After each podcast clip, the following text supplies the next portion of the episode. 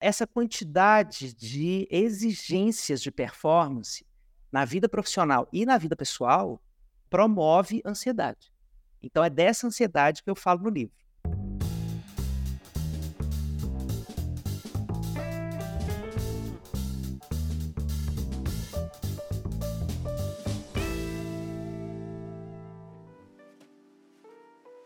Olá!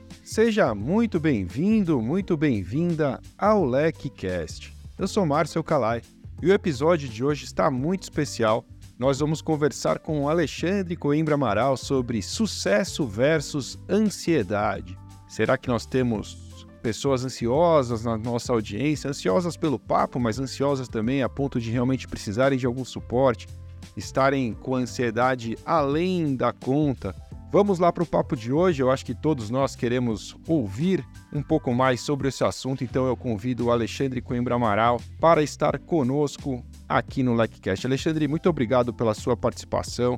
Seja muito bem-vindo. É um prazer te receber. Ô, Márcio, que alegria podermos terminar essa tarde, começar essa noite com essa conversa boa. Que bom a todos que já estão aqui conosco ao vivo, aqueles que também vão nos escutar nas versões gravadas na nossa conversa. Um prazer. Conversar é sempre uma alternativa para a gente colocar na palavra angústia, angústias que às vezes não têm nome. Então, é, tem uma função terapêutica, qualquer ato de conversar em que a gente tenha a capacidade de falar de algo que aperta o peito. Que bonito. Começamos em grande estilo. Se você ainda não conhece o Alexandre, eu acho difícil que isso aconteça, mas se você ainda não conhece, ele é autor, é psicólogo, é o autor do livro que nos trouxe até ele, se chama Toda Ansiedade Merece um Abraço, está aqui na minha mão, vou mostrar aqui para quem estiver vendo em vídeo, poderá ver aí a capa do livro está na tela,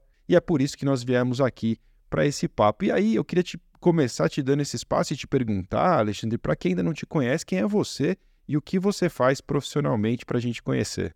Olha, eu sou psicólogo, é, há muito tempo. Um, há um, é um, um, tempo muito considerável, quase 30 anos, trabalhando com essa profissão, né? Então já fiz de um tudo como psicólogo. É, medio conversas hoje de grupos, já trabalhei muito com clínica, já fui professor universitário durante muito tempo, e, e hoje eu é, medio trabalhos de grupo. Né? Então, trabalho com empresas, trabalho com escolas, trabalho com instituições de saúde, pensando sempre temas de saúde mental. Às vezes com palestrante, às vezes é, projetando programas de saúde mental para as empresas, para grandes empresas. E tem duas profissões novas na minha vida que eu estou amando, que a primeira é do podcaster, né? É, que eu tenho um podcast chamado Cartas de um Terapeuta, em que eu recebo cartas das pessoas e comento as histórias né, de dilemas humanos que elas trazem ali. E a segunda profissão nova da minha vida é a de escritor, né? Esse livro aí é o quarto que eu publiquei, sempre para o público geral, assim, eu quero me comunicar mesmo com as pessoas. Uma coisa que eu aprendi durante cinco anos trabalhando com a Fátima Bernardes no encontro. Então, isso, isso é um aprendizado de comunicar para grandes públicos, né? Acho que a psicologia é uma profissão que tem que sair desse castelo de cristal, de falar difícil, é, e precisa realmente aprender a se comunicar com o Brasil mais profundo, sem subestimar a inteligência das pessoas, né? É, então, eu estou muito feliz com essa experiência de escrever, de ser lido, é uma coisa muito linda. Sem dúvida, é algo maravilhoso, né? É, o Roberto Chiniachi, que eu, eu mencionei isso aqui num outro episódio, ele diz que escrever um livro é uma declaração de amor à humanidade. E eu acho muito bonito, porque no fundo é uma missão muito nobre, né? Ainda mais num tema como esse, num tema para falar sobre ansiedade. Para a gente entrar no tema e entrar realmente nesse papo de ansiedade, eu queria, eu queria compartilhar contigo, eu já até mencionei, eu já ouvi alguns episódios de outros podcasts com a sua participação, o seu próprio, o seu próprio podcast, e com você eu já aprendi que não existe um mundo livre de ansiedade. Né? Acredito que todos nós vivemos em algum nível de ansiedade, e aí eu quero te ouvir como isso pode ser bom, como isso pode ser ruim, e principalmente qual é essa ansiedade que está no livro que merece um abraço. O que, que você pode contar para gente? Em primeiro lugar, a ansiedade ela é uma resposta natural do ato de existir. porque é, nós somos seres que projetamos futuros. O fato de nós sermos seres dotados deste cérebro que fica sonhando, imaginando, desejando coisas para o futuro, a ansiedade aparece como uma resposta natural a isso. Então, ela tanto pode representar as borboletas na barriga diante de uma cena muito boa que a gente vai viver, mas que a gente também quer que aconteça logo, né? às vezes mais rápido do que o tempo do relógio. Né? Por exemplo, a gente vai ter um primeiro encontro amoroso, né? dá uma ansiedade boa. O que será que vai acontecer? É, será que vai dar match no real esse negócio? Né? Então a gente tem esses momentos de ansiedade boa. A ansiedade também é uma necessidade para organizar a gente no tempo. Né? Então, por exemplo, quando a gente fica ansioso porque é, o despertador toca e a gente tem que se arrumar a tempo de pegar a condução para o trabalho, essa é uma ansiedade que estrutura a vida, que faz com que a gente cumpra essa tarefa do existir, ok? A partir de um determinado momento, a partir de uma determinada quantidade e frequência de ansiedade, ela começa a ser apenas dano. Por quê? Porque ela manda uma mensagem catastrófica. Então, a ansiedade ruim, ela é uma mensagem que fica reverberando no corpo e no pensamento de que vai dar ruim ou já deu ruim. Então, é uma, é uma lança que te atravessa, é uma flecha que te atravessa e que te joga para o futuro. Então, a ansiedade é uma ladra de presentes, de momento presente. Né? A gente luta tanto para conseguir presentificar a vida, fazendo mindfulness, fazendo yoga, tentando respirar, tentando estar no momento presente. A ansiedade, ela é uma força que tira a gente do presente e joga a gente para o futuro com uma característica. Ela vem com uma mensagem catastrófica, com certeza de que isso vai acontecer. É aí que é o calcanhar de Aquiles da ansiedade. Porque a gente não trabalha com certezas na vida. A gente não tem certeza para entregar para si nem para o mundo. A gente precisa primeiro deixar que o tempo aconteça, que a gente opere sobre o tempo, para que a gente veja qual ser o resultado. Então, o desafio que a gente faz à ansiedade, a conversa que a gente pode ter com a ansiedade, é assim: velho, pera lá, não é verdade que você pode me garantir que já deu ruim.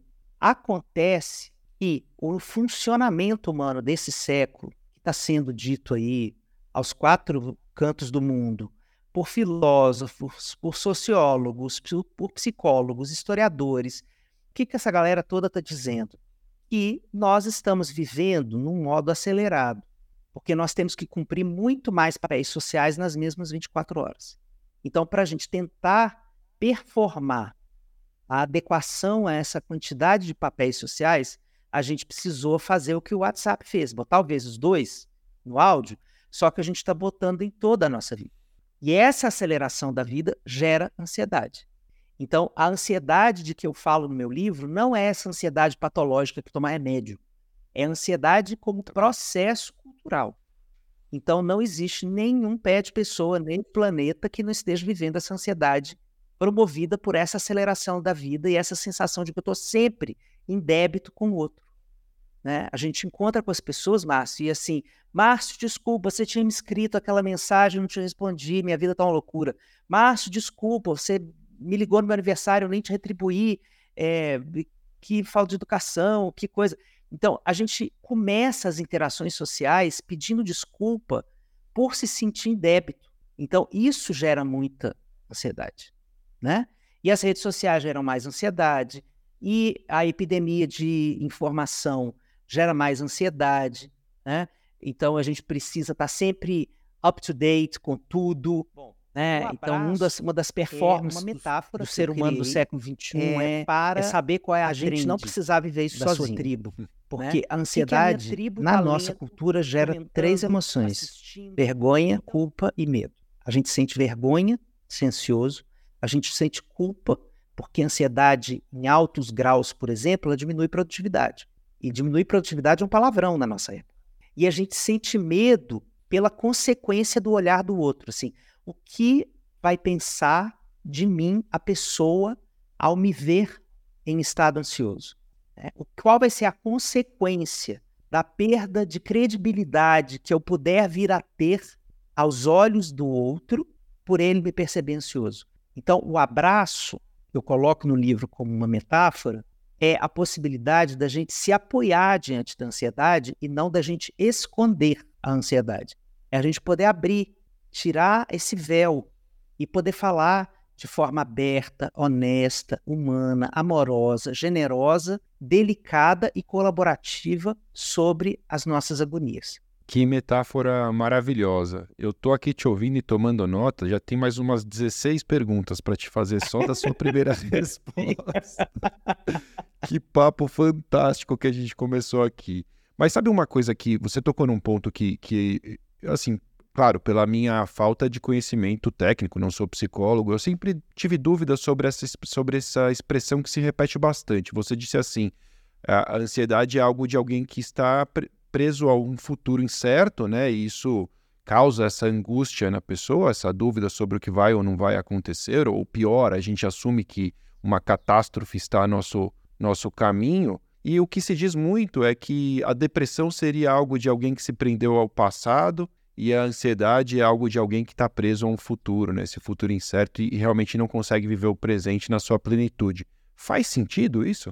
Faz sentido, porque a depressão ela tem a ver com os lutos da nossa vida, com as coisas que a gente perdeu, não necessariamente pessoas, mas o ser humano é um ser humano de perdas. Então, por exemplo, quando a gente sai da infância e vai para a adolescência, a gente perde um tanto de ludicidade um adolescente brincando com uma criança, a criança reclama que ele não brinca mais direito como ele brincava antes. Então a criança percebe que ele não acredita mais naquela brincadeira com o nível de fantasia que a criança ainda acredita. Então crescer gera perdas, né? Em muitas dimensões ao longo do desenvolvimento. Fora as perdas reais, assim, concretas, do tipo, é, né, perdi meu emprego, perdi minha, meu potencial é, meu poder aquisitivo, perdi minha mãe para a Covid, né? Temos aí histórias de perdas. Essas perdas elas podem ir colapsando a gente e a depressão é uma das respostas a essa a esse desalento da vida, né? Depressão também rima com exaustão. É, então as depressões também estão associadas a uma a um esgotamento do corpo, porque a depressão ela é uma doença muito corpórea, assim às vezes as pessoas não conseguem entender isso. É um corpo potente que não tem gasolina no tanque. Então, é uma Ferrari sem gasolina. Não adianta você chegar para a Ferrari sem, sem gasolina e falar assim: você não está andando porque você não tem amor no coração, porque você não tem força de vontade. não é isso. É porque o corpo está despotencializado. Né? Então, a depressão é, é uma espécie de sangria da energia do corpo. Então, é, e imagine, Márcio, que existem pessoas que vivem as duas coisas ao mesmo tempo, que vivem a depressão e que vivem a ansiedade. Então, é, é, é uma condição muito dramática essa, e não é pouco comum, porque é, você imagina, é, vou te dar um exemplo, uma pessoa que precisa trabalhar e entrega, fazer as entregas, então ela está ansiosa porque precisa fazer a entrega daquele jeito, com aquele grau de preciosismo, naquela data, com aquela velocidade de entrega, é, etc. Ok? E o corpo dela não está dando conta do recado, por conta da depressão. Então ela vive esse colapso entre as duas coisas. Um corpo que não tem para entregar e o mundo dizendo entregue, entregue, entregue, entregue. Então, é, a gente vive, é, por exemplo, hoje nas organizações, uma epidemia dessa situação que eu acabei de descrever aqui, com a possibilidade da gente também colocar aí no meio um, burnout, que é um esgotamento específico é, provocado pelo trabalho. Então, é, esse é um papo muito importante para a gente ter com esse público que você tem. Te agradeço enormemente, né? É, a, a, a, seu convite, porque eu sei que eu estou falando para um público que entende o que eu estou dizendo. Eu tenho viajado o Brasil inteiro em trabalhos com empresas sobre saúde mental, em, em trabalhos com alta liderança, e assim, os líderes estão muito doentes, muito doentes, sabe? E, e, sem possibilidade de falar disso. Então, a possibilidade de conversar aqui com você é uma forma da gente dar esse abraço Faz todo o sentido. Eu, conhecendo um pouco do nosso universo aqui, das empresas com quem a gente lida, a sua descrição é perfeita. As pessoas realmente é, já num estado de cansaço extremo, precisando entregar, entregar a, o corpo cansado, o corpo falhando, a potência indo embora e a ansiedade e a expectativa de que o ano ainda não terminou. E isso é realmente muito duro.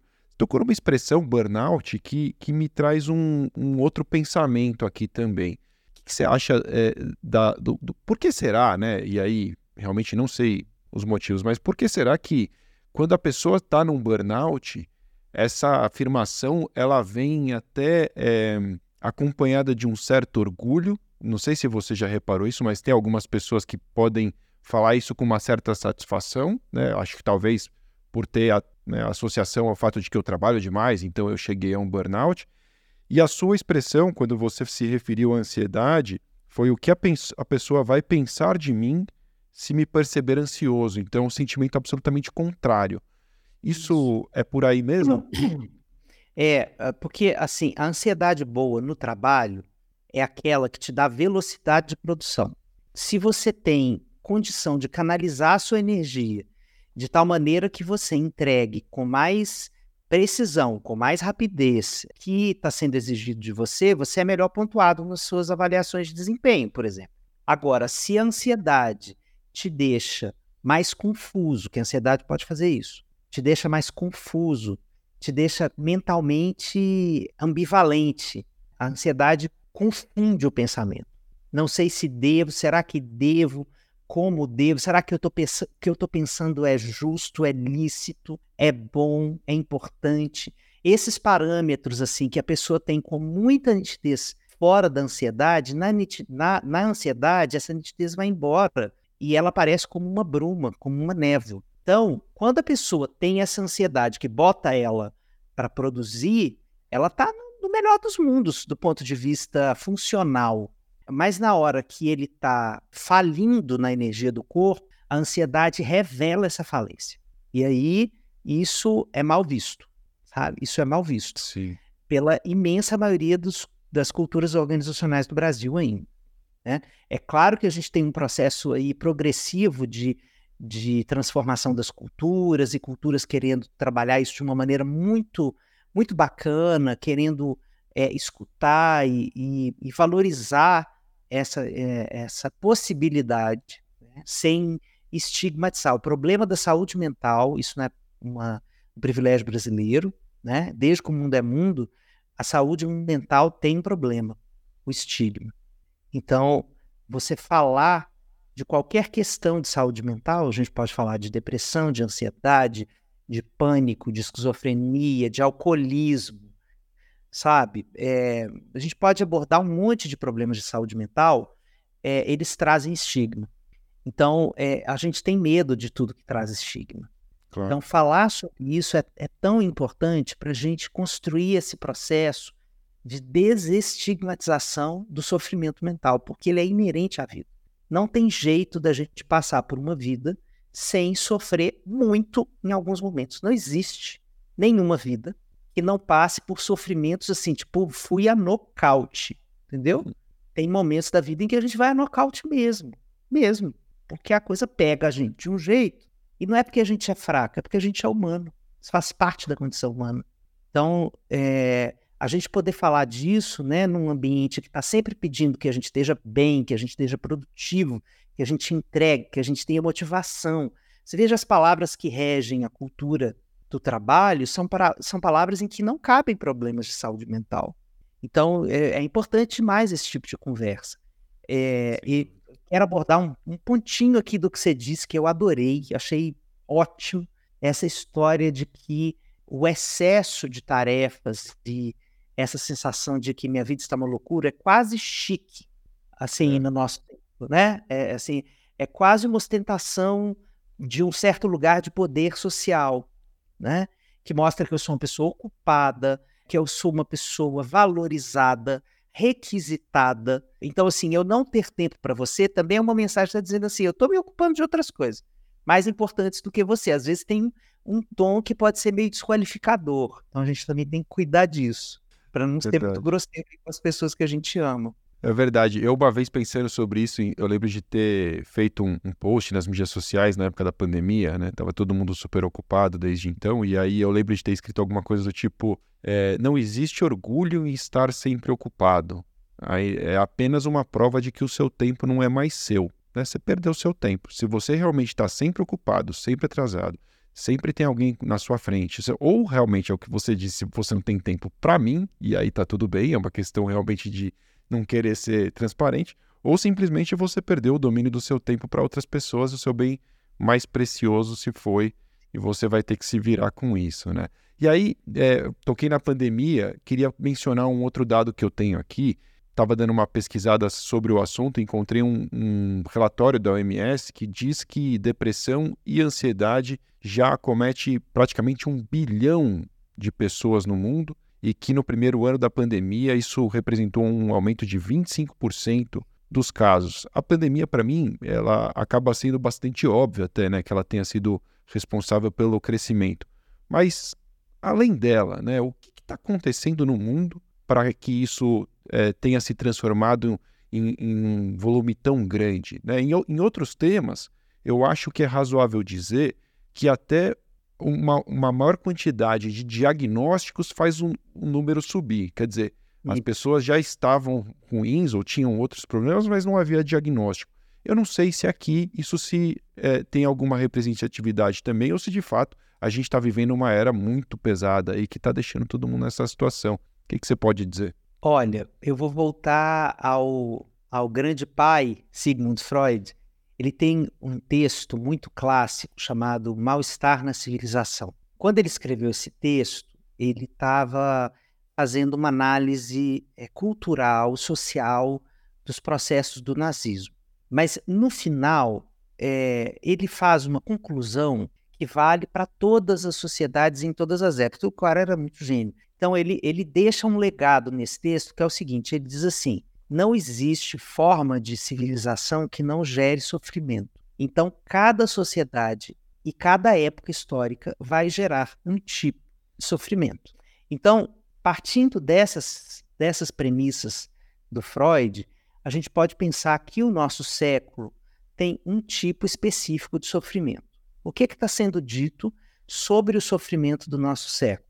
nós tem um, um filósofo coreano chamado Byung-Chul Han, que ele está dizendo que nós estamos vivendo a sociedade do desempenho, que quer dizer o seguinte, por exemplo, posto logo existo. Isso é uma metáfora do nosso desempenho, né? Se não postar, não existe. Então eu preciso mostrar para o outro que eu estou fazendo. Eu for na academia, se eu não posto, tá pago, é a mesma coisa de não ter malhado. Se eu for no show e não tiro o vídeo do show, é como se eu não tivesse ido. Então, isso são imagens que estão dizendo de uma necessidade de performar o tempo inteiro em todas as áreas, e não é só na área profissional. Então, essa necessidade de desempenhar o tempo inteiro com, com eficácia, com, com primor, né? isso causa uma pressão sobre o sujeito, é, que é uma pressão ansiogênica, que causa ansiedade. Então, a pressão por desempenho é uma pressão geradora de ansiedade. E se a gente for pensar na depressão como esse resquício dessa exaustão, é porque a gente está nessa roda infinita, a gente virou aquele ratinho daquela roda, sabe? E a cenoura é o, é o post do dia, é o relatório do dia, é, o, é a malhação do dia, é sabe? É, é, é, o que se atualiza e se desatualiza muito rapidamente. É, então, é, a gente vive é, o império do efêmero. Então, assim, a gente precisa todos os dias provar que a gente vale. Então, e, e ainda correndo o risco de ser cancelado. Né? O cancelamento como uma imagem de que tudo pode ser destruído em um segundo se você não fizer certo.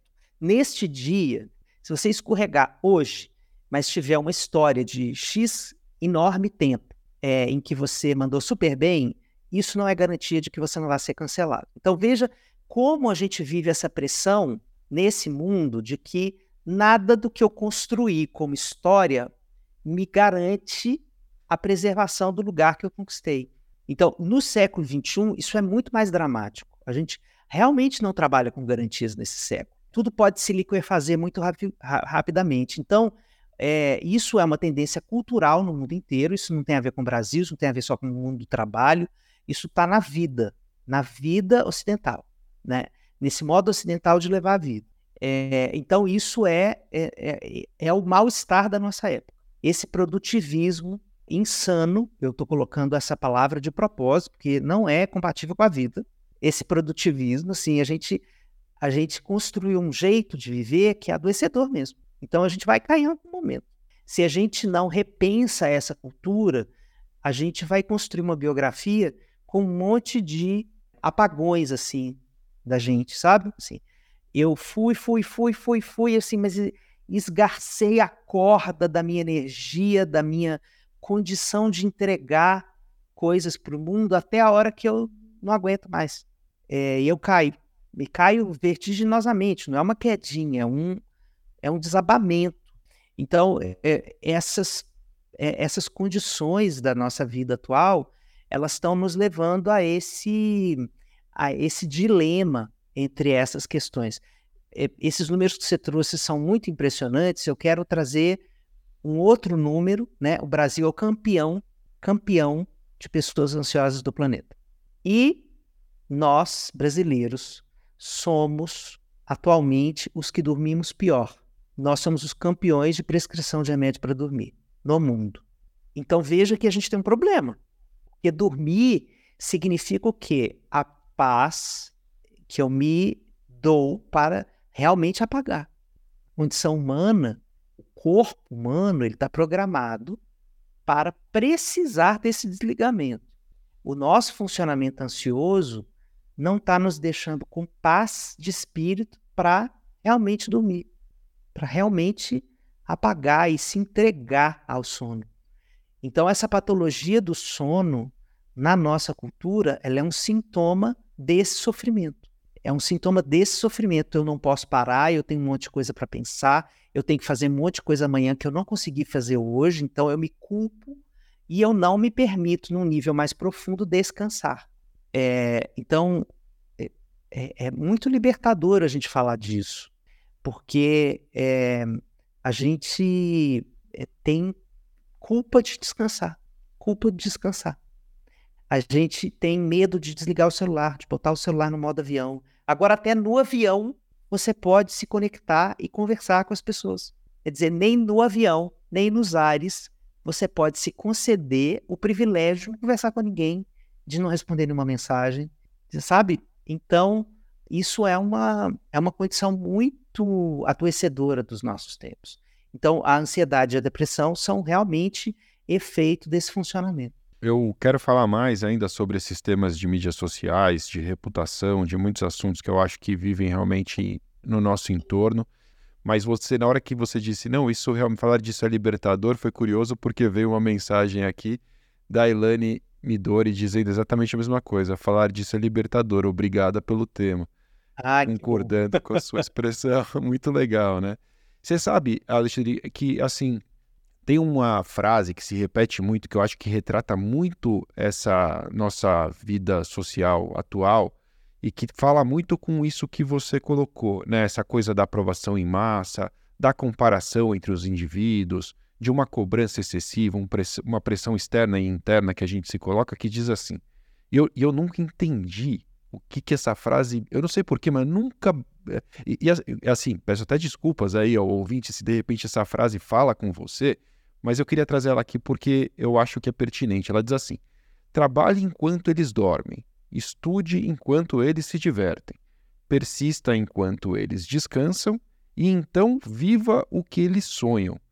Eu acho isso aqui é o retrato do que a gente está conversando aqui, né? Uma pressão absurda para no final viver o sonho dos outros.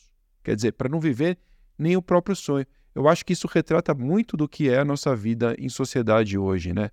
Uma pressão desmedida. Não, não faz sentido que seja assim, né? Quero caminhar para umas mensagens mais positivas que a gente possa encontrar um caminho alternativo aqui é, no nosso papo e que possa trazer um, um alento aí para a nossa audiência.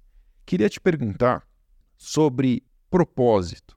Como fica a questão do propósito de vida? A gente é, vê algumas pessoas que têm um propósito claro, que encontraram uma missão na vida, são obstinadas por aquilo e vivem uma vida aparentemente, é claro, a gente não conhece a fundo, mas aparentemente plena, satisfeita com o rumo adotado, tão, tem clareza, tem uma ansiedade natural de buscar seus, mas está confortável na vida. E aí existe um mar de outras pessoas que não têm a menor ideia qual é o seu propósito, o que ela veio fazer aqui na Terra. Né? Ela vem o Simon Sinek que fala para ela comece pelo propósito, fala, mas qual o propósito? Não tenho nada para fazer aqui nessa Terra. E aí eu queria te perguntar, como lidar com esse vazio existencial e como isso afeta, de alguma maneira, essa questão da ansiedade também?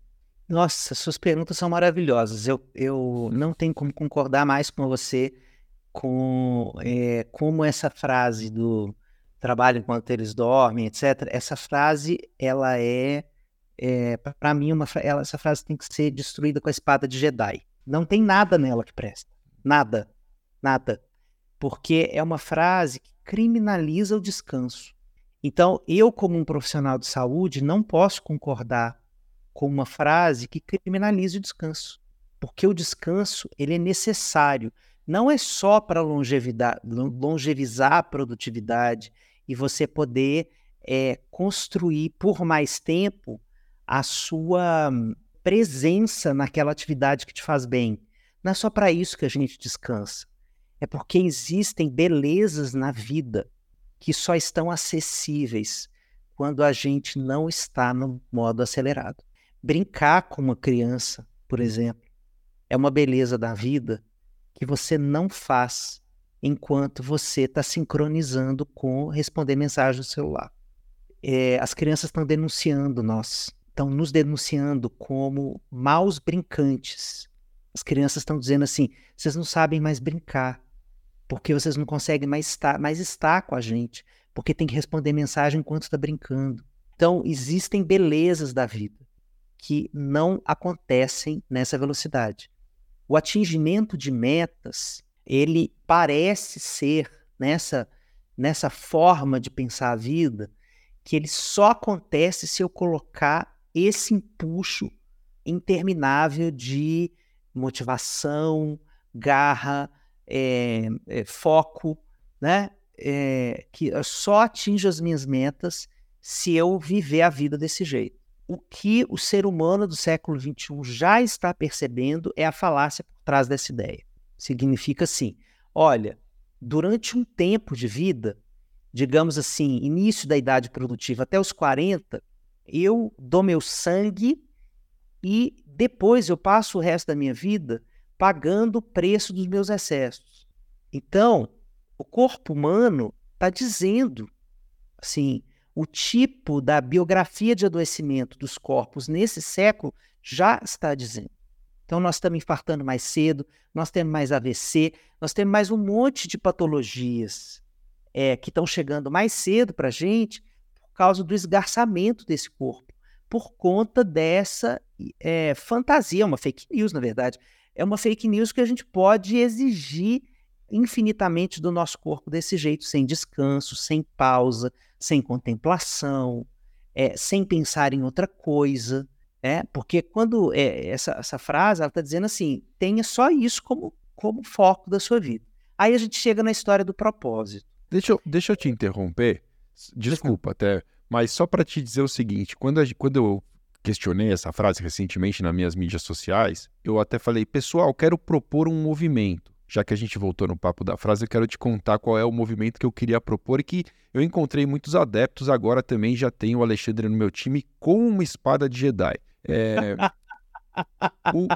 Qual foi a frase que eu, que, eu, que eu queria propor em substituição? Eu disse assim, eu tenho até ela anotada aqui, eu disse assim, trabalhe enquanto estiver convicto, estude enquanto tiver curiosidade, persista enquanto não conquistar os seus objetivos e viva. Viva só, porque você não precisa viver a vida de ninguém, nem o sonho de ninguém, nem nada disso. Mas, sei lá, acho que fez mais sentido para mim. Muito linda a reconstrução da sua frase, adorei. E o viva, nesse seu viva que você coloca, você dá espaço para a pessoa viver coisas que não são necessariamente produtivas. Porque essa é a armadilha do nosso tempo. Será que só é propósito de vida aquilo que é produtivo, aquilo que gera número? Entende? Isso é uma métrica do nosso tempo, mas tem pessoas que não são regidas por essa métrica. e que podem ter outro tipo de propósito ou mesclar esse propósito mais metrificado pelas, pelos números do trabalho com outras coisas que eu queira fazer que não tem nada a ver com isso. Então, é, a história do propósito ela, ela é muito interessante para a gente pensar o seguinte: o sentido da vida não está dado, ele tem que ser construído. E isso é inescapável. Ninguém escapa da obrigação de dar sentido à vida. E essa, essa obrigação, esse imperativo da existência, ele tem que ser revisto várias vezes durante a vida. Então, aquilo que te fazia sentido há um tempo atrás não te faz sentido mais. Né? Não é só pela passagem dos anos, mas é pela passagem das cicatrizes, pela passagem das glórias. Tudo pode mudar o sentido. Coisas que faziam sentido antes de ter filho não tem mais sentido depois de ter filho. É, antes de perder aquele amor e depois de ganhar um novo amor antes de alcançar um determinado degrau da carreira, antes de alcançar. Então, a gente tem antes e depois o tempo inteiro comunicando para a gente que os nossos propósitos estão defasados e precisam ser atualizados. E para a gente atualizar isso, a gente precisa de fazer uma leitura assim muito honesta de quem a gente é. Então, às vezes a gente tem problema com o propósito porque a gente não tem acesso a essa escuta de si, que no século XXI está mais difícil que é o seguinte: se eu não tenho tempo para parar, se eu não posso parar, como é que eu vou me escutar? Como é que eu vou entender aquilo que é caro para mim, que só eu quero da vida? Aí, aí sim ocorre o risco de importar sonhos. Deixa eu pegar aqui o sonho de todo mundo, porque eu não tenho tempo de escutar o meu, não tenho tempo de entender, não tenho tempo de escutar meu coração. Então, eu, como é que é? O que, que eu tenho que viver mesmo? Ah, é casar? Tá bom. Ah, é ter filho? Ah, tá bom. E de repente lá na frente você cai é, e fala assim: meu Deus, eu construí a minha, minha biografia em cima de símbolos que eu fui ensinado a exaltar, mas que alguns deles não têm a ver comigo, eu devia ter me escutado mais. Então, o, o, o propósito no nosso tempo, ele é uma pergunta que está sendo tão difundida também porque nós não estamos dando tempo para escutar o que vai dar a resposta sobre qual é o propósito. Somos nós mesmos. Faz muito sentido, né? A gente não, te, não se dá o direito realmente de parar para pensar e, e, e, vive uma vida no automático, né? Isso é, é, é, muito preocupante. Algumas coisas que foram ditas aqui nesse papo hoje me trazem é, um interesse especial. Eu trabalho com marketing na LEC, né? Eu faço a parte de comunicação na empresa. Sou apaixonado Sim. por esses assuntos, pelas mídias sociais, gosto muito realmente é, do poder que tudo isso traz mas sei que a gente vive um conflito dessa sociedade da aprovação em massa, né? Então eu posto, eu quero saber quantos likes teve, se não, alguma pessoa que viu, mas não curtiu, aquilo me traz um problema, ou então é o crush lá que apareceu e aí a pessoa quer saber. Então é sempre uma ansiedade maluca com essas coisas, de um lado. De outro lado, a gente tem algo que eu classifico como extremamente importante no mundo corporativo e profissional, que é a reputação que não Sim. é a necessidade de aprovação em massa. Então, assim, eu sou um fã da reputação. Quando você me falou sobre cancelamento, é um tema que me interessa demais. Eu acabei de ler um livro sobre cancelamento muito interessante do John Russell, que fala sobre exatamente sobre isso, sobre cancelados, pessoas que, que tiveram aí, é, foram humilhadas publicamente nessa nova era da internet. Mas queria te perguntar mais sobre isso, né? Como viver uma era em que a reputação claramente pode estabelecer melhores níveis de confiança, se eu tiver um, um, algum planejamento estratégico em relação à minha reputação e dessa forma eu vou ter um valor mais interessante no mercado, ela pode promover uma diferenciação e ser um elemento em que, que me coloca num lugar diferente. Né? Eu posso dizer até a minha própria experiência. O fato de eu estar sentado aqui fazendo perguntas, muitas vezes me coloca numa situação muito confortável em termos reputacionais. Eu recebo convites que eu não receberia se eu não tivesse essa exposição.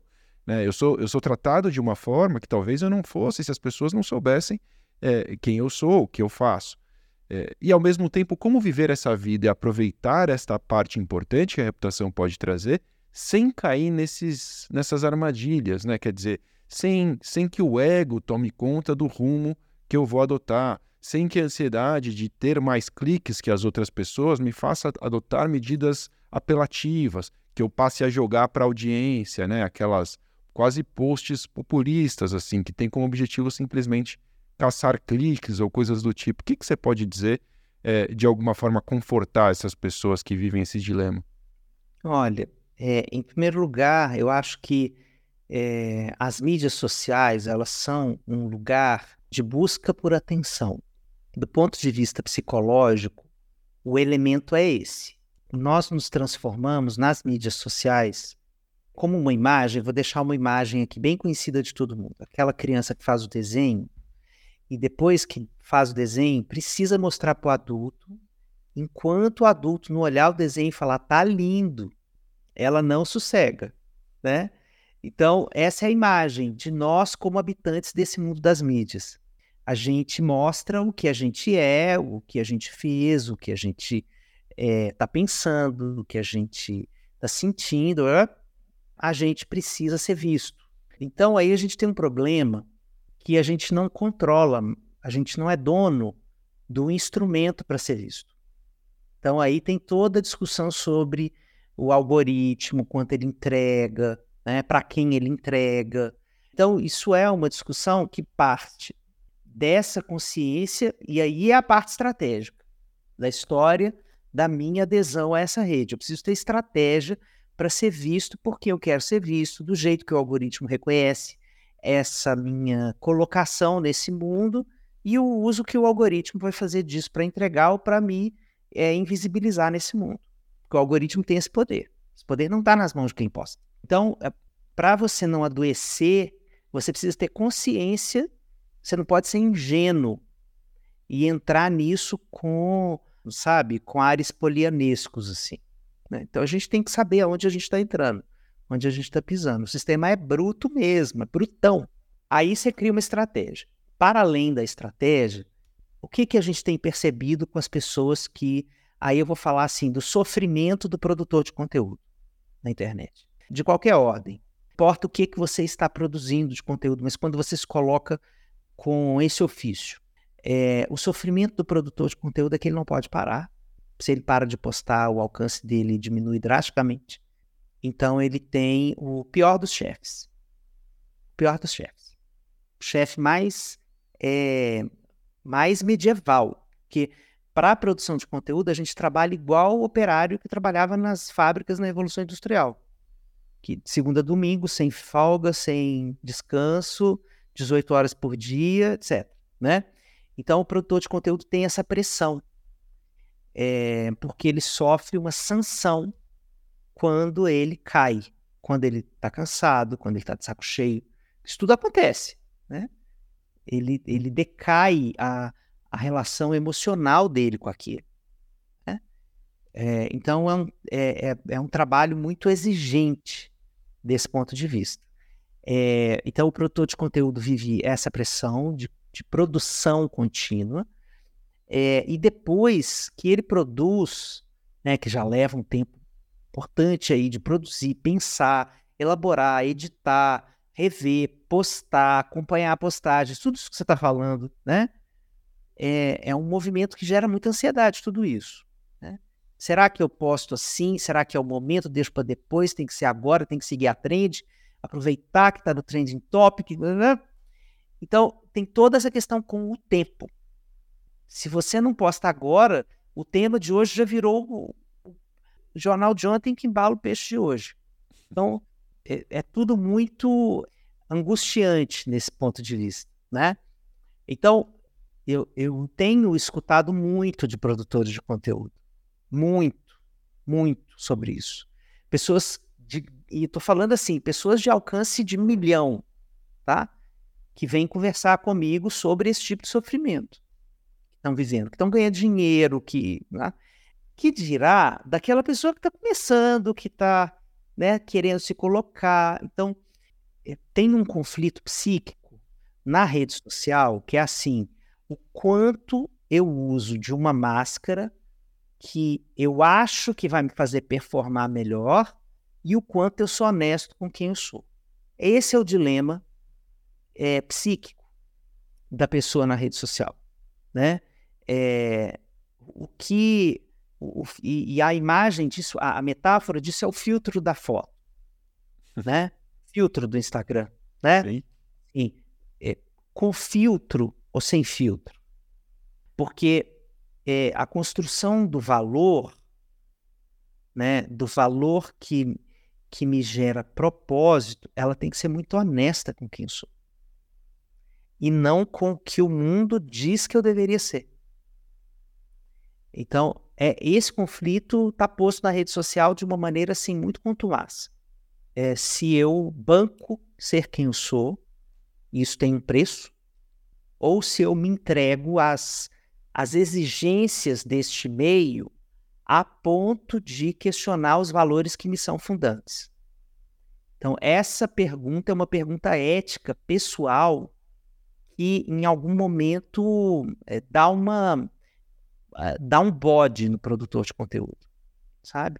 E aí vem toda uma pergunta sobre para que, que eu estou fazendo isso, por que eu não estou sendo eu. Aí você pode é, é, escutar aí, tem um monte de gente falando disso.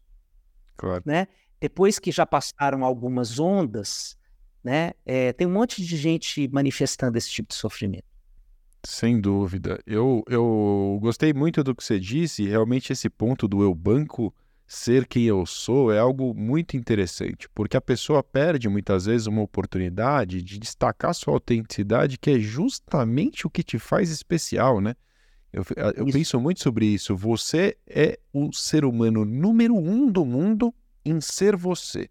Não tem outra pessoa que é capaz de fazer isso. E você perde a chance de brilhar para tentar é, ter ali uma aparência que supostamente talvez tenha uma performance maior de acordo com a expectativa geral, né, social ali. A gente está caminhando para o nosso fim e aí tem duas perguntas aqui, se a gente pudesse responder é, objetivamente, ao menos, para não. Até porque eu acho que a gente tocou em alguns pontos já do papo, mas para responder um, algumas perguntas da nossa audiência. O primeiro é um. Bom, meu amigo Rodrigo Leles está deixando uma, uma, pergunta aqui, dizendo o seguinte: é, o que as, organiza as organizações podem fazer para curar as lideranças e humanizar um pouco esse diagnóstico? que você pode dizer? Bom, primeira coisa, a gente precisa fazer uma conversa só com as lideranças. Não adianta misturar liderança com liderado nessa hora, porque eles não vão abrir a vulnerabilidade deles no grupão. Então, é fazer treinamento de liderança é, para discutir isso, né? É, eu tenho já testei vários modelos, assim, a única coisa que funciona para a gente falar disso é colocar a liderança junto, só pessoas do C-level, ou de gerência para cima, é, coordenação para cima. Aí cada empresa vai ter um tipo de organograma, mas você precisa ter um espaço de diálogo é, honesto. E aí tem o um ponto em que a gente começa a conversar, né, em que a gente sai é, da, da fala performática. Porque, sobretudo, nós homens temos essa fala performática. Ao invés da gente falar da gente, a gente fala assim: a gente tem que. Complete a frase. A gente tem que ser. A gente tem que ser focado, a gente tem que ser isso. A gente não fala da gente. A gente não abre a vulnerabilidade. Aí a gente está ali a ponto de falar da gente, de falar da nossa dor, aí a gente vem com essa frase chavão. Então a gente precisa de um diálogo que tenha um tempo de aquecimento que faça a gente cruzar essa fronteira do que a gente chama de desejabilidade social. Quer dizer, eu vou dizer o que cola bem para aparentar que eu sou melhor que o outro. Mais resolvido, mais equilibrado, é, mais saudável, né? Então, a gente só humaniza a liderança quando a liderança tem oportunidade de falar da sua falha. Quando a liderança tem oportunidade de falar da sua falência, do seu equívoco, a sua saúde dilacerada, da sua exaustão, da sua ansiedade, da sua depressão, do seu burnout. Então, a gente precisa estruturar lugares para isso. Faz todo sentido, né? Precisamos de um lugar seguro para que essas pessoas possam se abrir. Uma última pergunta aqui da Ludmilla dizendo qual é a linha tênue entre o senso de urgência e a ansiedade? Onde que isso cruza a fronteira? É, isso, essa fronteira ela foi rompida pelo WhatsApp. O WhatsApp é o grande responsável na nossa cultura pela confusão entre esses dois conceitos. Porque é, nós transformamos em urgência o que é pura ansiedade. O WhatsApp ele se transformou num medidor da nossa ansiedade maquiada de urgência. Então, quando uma pessoa não nos responde A gente hoje tem fantasias, inclusive, é, meio catastróficas, como a ansiedade gosta, né? É, de que a pessoa não gosta mais da gente, que a gente que aconteceu alguma treta que ela não está querendo falar, né? Que a gente está desprestigiado aos olhos daquela pessoa, porque ela não nos respondeu. E isso porque o WhatsApp criou essa ilusão de que o outro está disponível para mim 24 horas. Isso é uma ilusão que foi criada pelo WhatsApp. Então, essa ilusão construiu essa ansiedade, que é um maquiador para o senso de urgência. Então, a gente está muito é, confuso sobre o que realmente é urgente. Isso é um novo aprendizado do nosso tempo. Né? Para a gente é, assumir que quando a gente está cobrando aquela resposta do outro no WhatsApp, a gente está ansioso. Não é urgente falar. Né? Não é urgente falar para essa pessoa. Né? Então, é, quando, por exemplo, as organizações começam a trabalhar esse tema de saúde mental, a regulação de mensagem por WhatsApp é uma coisa importantíssima. Porque é, o, o, o, líder né, eh, liga, liga para o funcionário, manda uma simples mensagem no sábado à tarde e escreve assim: para quando você puder ler. Como não ler, né? Como não... É, é, acabou o final de semana da pessoa com essa frase. Porque ela vai ficar ansiosa no seguinte: será que eu vou ser bem visto pelo meu chefe se eu respondo na segunda-feira? Se eu não respondo agora, vai parecer que eu não tenho compromisso, que eu não visto a camisa da empresa, que eu não tenho propósito, que eu não estou comprometido? Será que vai parecer isso para ele?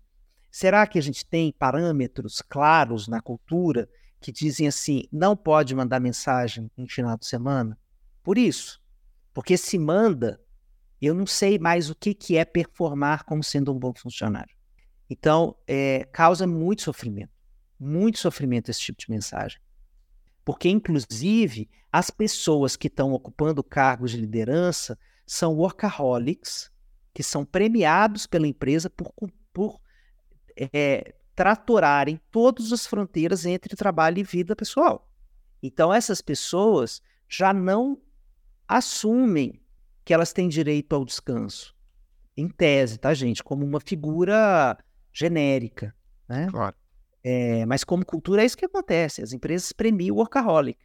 Então, o funcionário que está querendo cuidar minimamente da, da fronteira entre o trabalho e o descanso, entre o dia de semana e o final da semana, é, ele é, visto como uma pessoa descomprometida.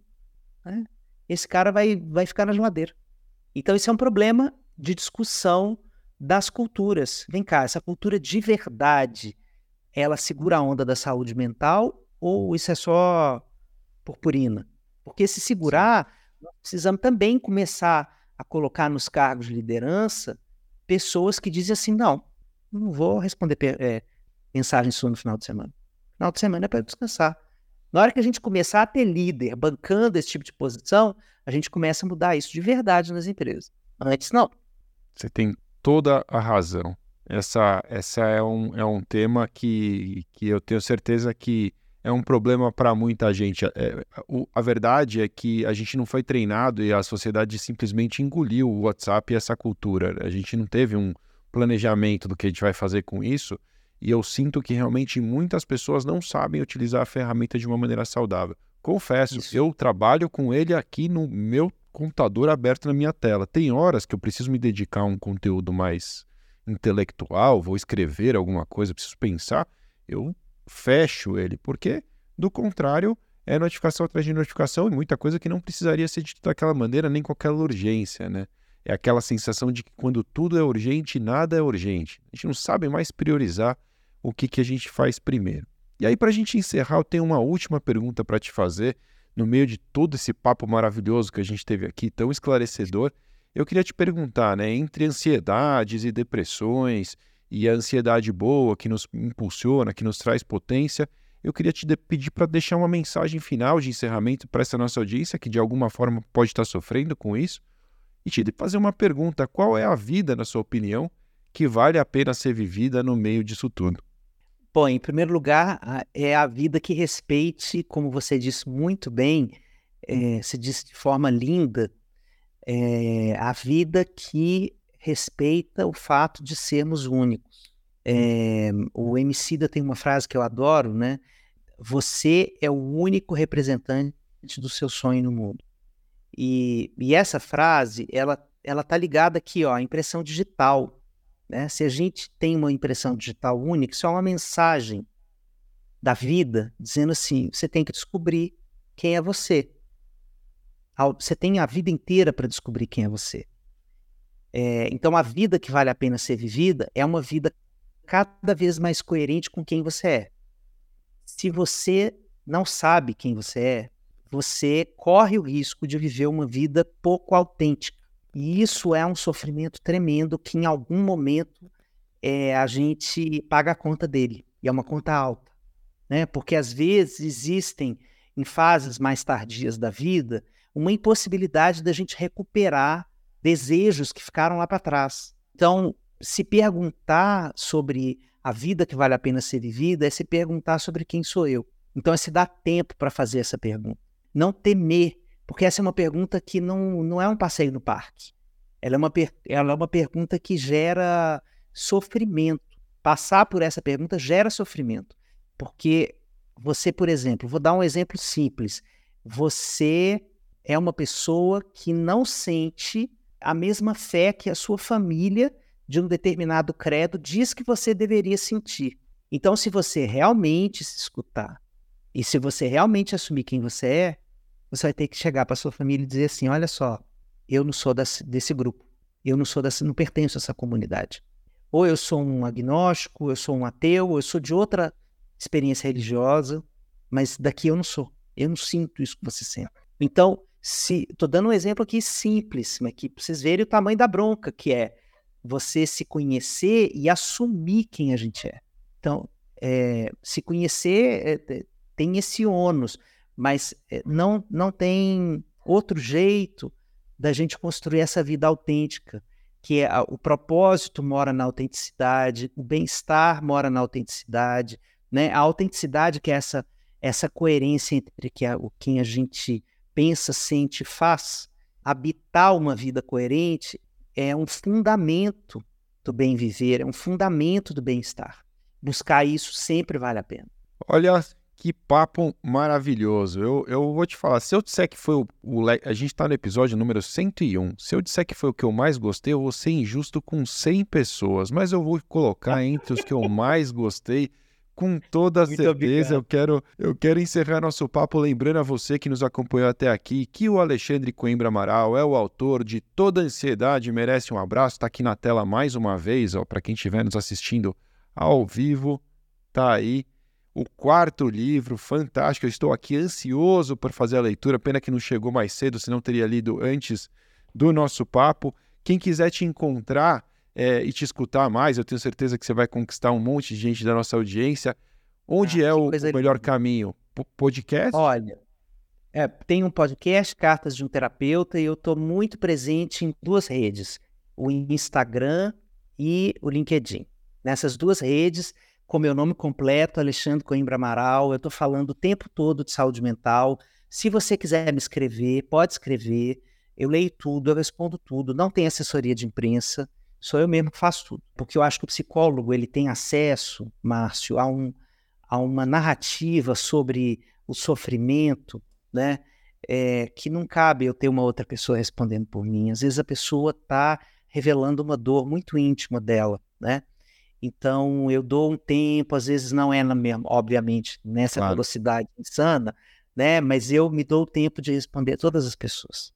É, realmente, é aquilo que no direito a gente aprendeu a chamar de obrigação personalíssima, né? Quer dizer, não tem como delegar esse, esse cuidado, esse carinho que você claramente demonstra nas suas falas aqui. Eu tenho certeza que não deve ser diferente no contato com as pessoas. Obrigado de coração pelo papo, assim, eu tô, eu tô me sentindo depois da terapia aqui, foi bem, fez um bem para mim tão grande ter falado boa. contigo foi, isso. Foi muito gostoso. Eu tenho certeza que a nossa audiência também deve estar encantada contigo, cara. Obrigado, foi um prazer oh, mesmo. Muito obrigado. Eu, eu sou muito grato. Assim, eu estou realmente muito agradecido a você por ter me concedido a oportunidade de conversar com a sua enorme audiência, uma audiência qualificada, que habita os espaços que eu tenho habitado, né? que para mim é muito importante conversar com essas pessoas, aprender com essas pessoas, escutar essas pessoas que me ajuda cada vez mais a habitar esses lugares é, do trabalho né, e do sofrimento no trabalho para gerar cada vez mais bem-estar para a gente. Obrigado. Foi um prazer a conversa com você. Suas conversas, suas conversas têm essa marca, né, desta, é, esse convite ao, ao, ao bom encontro. Então, obrigado por ter feito dessa aqui mais uma.